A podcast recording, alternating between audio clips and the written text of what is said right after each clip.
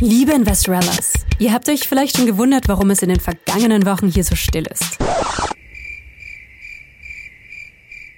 Larissa hat ihr zweites Kind bekommen und ist gerade in der Babypause. Aber keine Sorge, es geht natürlich bald weiter.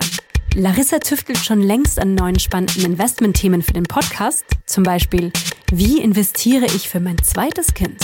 Oder investieren als Pensionistin? Wir bitten euch noch um ein kleines bisschen Geduld. Vielleicht wollt ihr in der Zwischenzeit ja einfach nochmal in die alten Folgen von Investorella reinhören. Davon gibt es ja mittlerweile schon wirklich viele.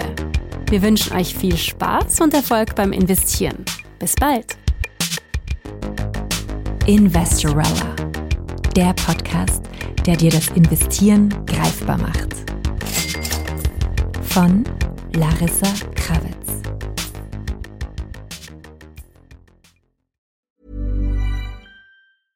How would you like to look five years younger? In a clinical study, people that had volume added with Juvederm Voluma XC in the cheeks perceived themselves as looking five years younger at six months after treatment. Look younger, feel like you. Add volume for lift and contour in the cheeks with Juvederm Voluma XC. Reverse signs of aging by adding volume to smooth laugh lines with Juvederm Vollure XC. For important safety information and to find a licensed specialist, visit juvederm.com. That's J U V E D E R M.com. Not for people with severe allergic reactions, allergies to lidocaine, or the proteins used in Juvederm. Common side effects include injection site redness, swelling, pain, tenderness, firmness, lumps, bumps, bruising, discoloration, or itching. There's a risk of unintentional injection into a blood vessel, which can cause vision abnormalities, blindness, stroke, temporary scabs, or scarring. Talk to a licensed specialist to find out if it's right for you.